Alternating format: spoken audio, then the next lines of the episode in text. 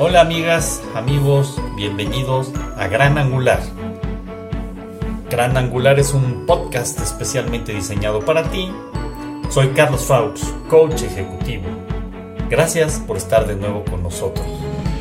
Comenzamos. Amigas, amigos, gracias por acompañarnos en el programa del día de hoy. Seguro les va a encantar.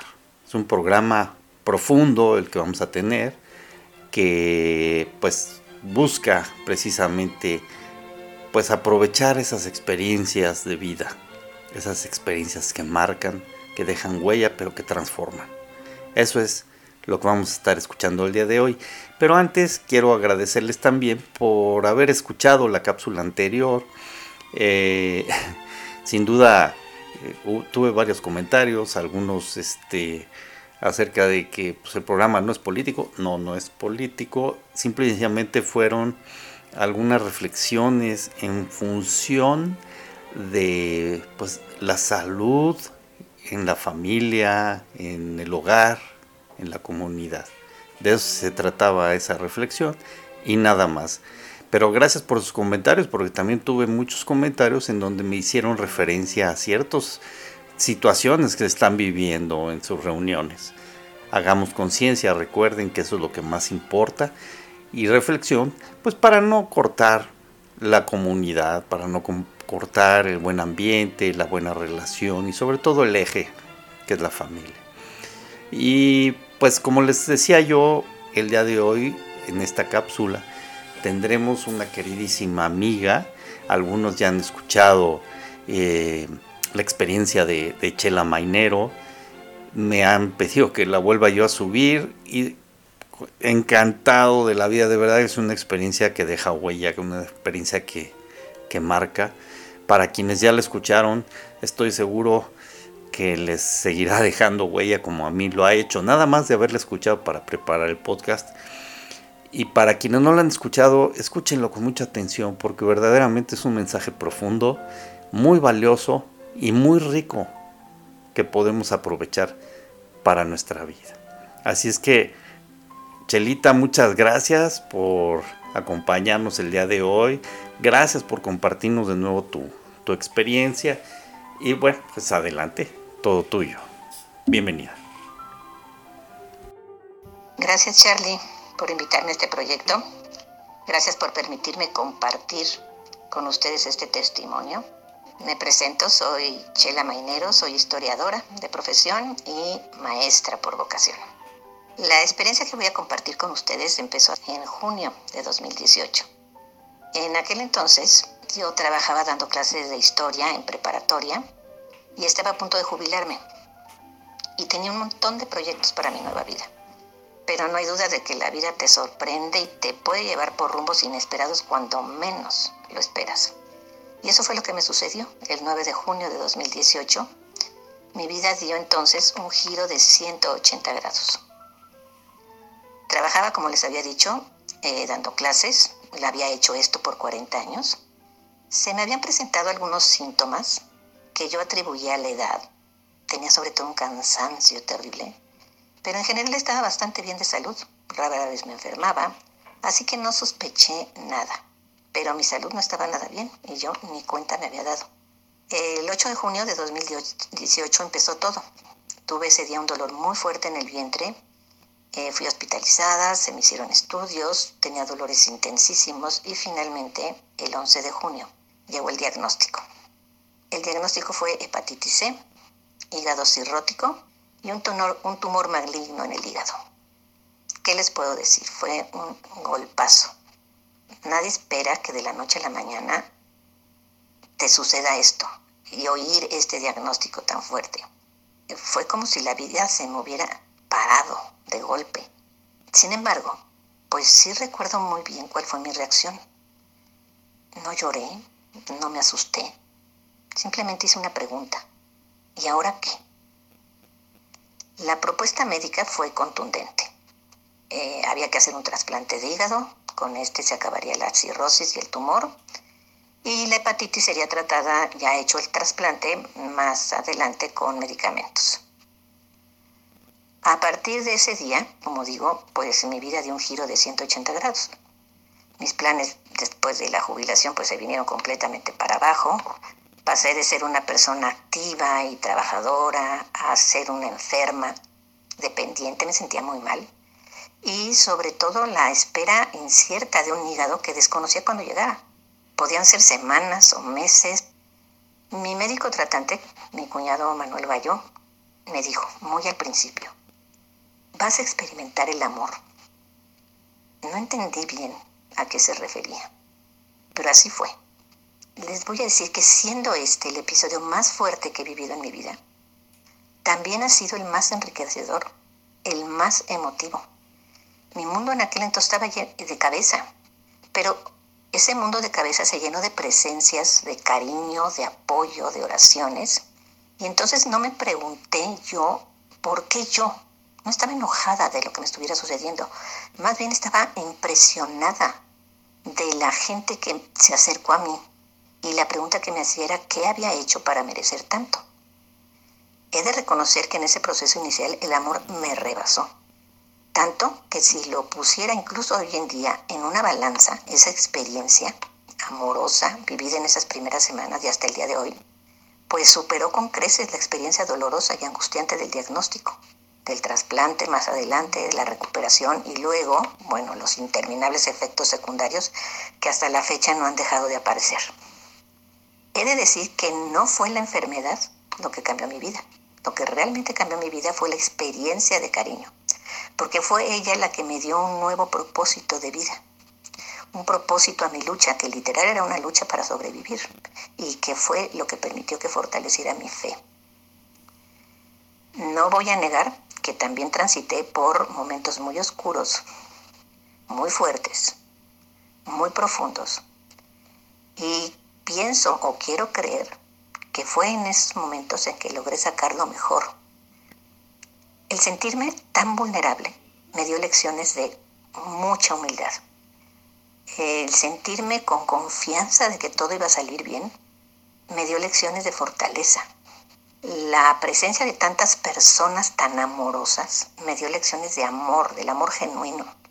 Y la oración a la que volví, porque la tenía bastante perdida, me dio lecciones de esperanza y de fe. Fueron pasando los meses antes de que llegara el trasplante, que llegara el órgano anhelado, a mí se me hicieron eternos. Fueron seis meses. Eh, viendo la distancia no fue tanto tiempo. Y finalmente, pues llegó el órgano y fui trasplantada el 21 de diciembre de 2018. Y eh, fui trasplantada justo cuando empezaba a flaquear, cuando empecé a sentir que mi fuerza física se me estaba yendo. No era capaz en aquel entonces de ver los tiempos de Dios estaba perdiendo esa confianza. Y recuerdo, aún hoy, que esa experiencia de sentirme tan cerca a la posibilidad de morir, pues sí me aterraba. No es fácil ponerla en palabras o expresarla. Era una combinación de miedo, de angustia, de incertidumbre, de impotencia, de tristeza. Pero también recuerdo que deseaba con todas mis ganas ganar la batalla y tener una segunda oportunidad. Y bueno, pues no hay duda que los milagros existen y que los tiempos de Dios, esos que yo no podía ver, son perfectos. Porque justo cuando empezaba a dejarme ir, llegó el órgano esperado. Vino de Mérida, de una pequeñita cuyos padres donaron sus órganos, un ángel en mi vida cuya muerte pues adquirió sentido al proporcionar vida no nada más a mí, sino a varias personas más. Y el trasplante se realizó finalmente en la madrugada del 21 de diciembre, fue mi regalo de Navidad. Fue un trasplante muy exitoso a pesar de las condiciones médicas en las que me encontraba. Y eso me hizo concientizar las bendiciones recibidas. De verdad, la vida me estaba brindando una segunda oportunidad. Por eso, eh, meses después del trasplante decidí escribir un libro, que más bien es un testimonio de la experiencia que yo había vivido.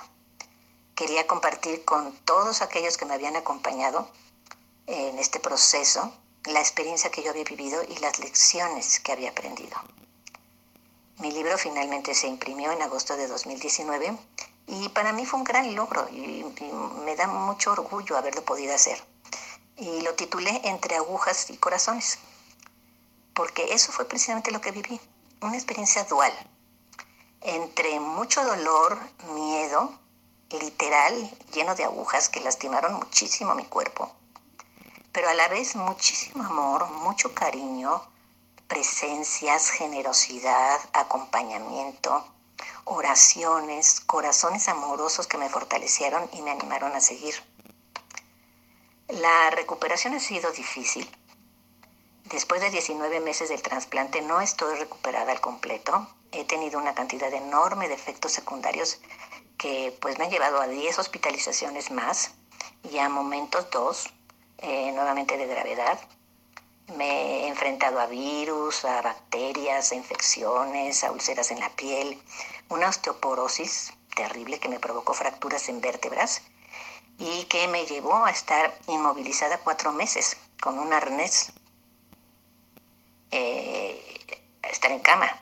Eh, perdí la capacidad de la marcha, pues después de cuatro meses en cama por las fracturas de las vértebras, pues tuve que volver a aprender a caminar. En esa estoy todavía. Y además, pues todo esto en el marco del confinamiento por el COVID-19. Pero las lecciones de vida recibidas eh, fueron extraordinarias. Tuve muchísimos aprendizajes. Se los describo. Lo valioso de la vida. Hay que vivirla con intensidad, agradeciendo, aceptando y asumiendo nuestro pasado, pero disfrutando sobre todo el presente. Cada día, cada olor, cada persona que nos es importante, cada paisaje. Y mirar hacia adelante con sueños y proyectos que nos permitan volar. También aprendí la grandeza de la fe, que ella nos permite desarrollar esa confianza y esa esperanza en nuestras luchas cotidianas de una manera interna. Nos permite creer y saber que no estamos solos nos da paz interior al darle sentido a nuestra vida, más allá de lo material y lo temporal. Esta fe que nos permite experimentar nuestra trascendencia.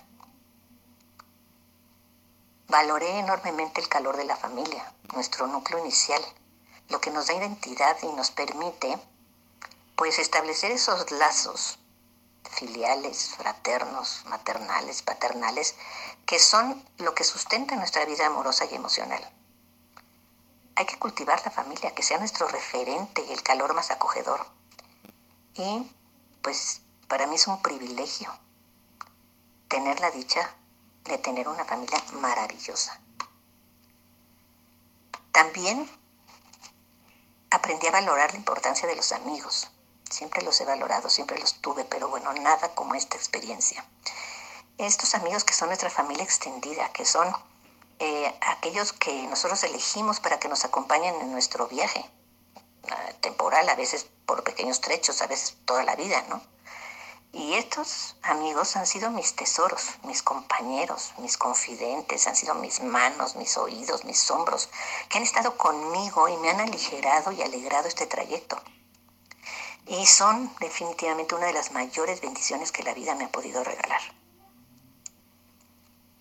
También descubrí, porque este sí fue un descubrimiento, la fortaleza interior que todos tenemos y que se convierte en la fuerza que nos impulsa a caminar, a levantarnos, a luchar, a recuperar lo perdido, a mirar hacia adelante y a permitir que nos miremos nosotros mismos como valiosos, capaces eh, y podamos continuar a pesar de los fracasos, las pérdidas, el dolor y las dificultades.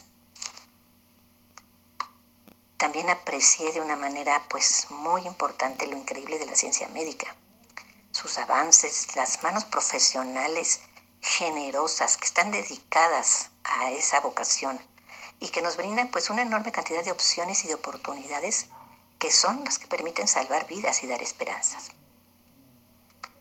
Hoy pues estoy casi totalmente recuperada, la hepatitis C ha sido ya erradicada, me siento mejor que nunca, ya sin ningún dolor, tengo mucho apetito, ya camino, aunque todavía necesito apoyo de bastón y de andadera, eh, pero sobre todo he vuelto a dar clases y eso me mantiene ocupada con la mente muy activa, muy optimista sobre mi futuro y me hace muy feliz.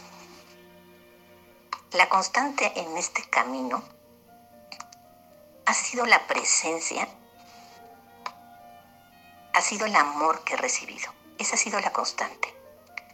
Amigas, compañeros, familia, mis hermanas, mis sobrinos, mis alumnas, mis tres hermosos hijos, mi esposo, no han dejado estar presentes un solo día. Y aquí sigo, 26 meses después de que la vida me llevó por un rumbo diferente al que yo tenía planeado, pero que ahora pues este es el mío, esta es mi vida, y en ella construyo esta segunda oportunidad. Amigos, muchas gracias por escucharme. No sabes a ti, Charlie, cómo te agradezco esta oportunidad de compartir un poquito de mi experiencia. Muchas gracias a todos.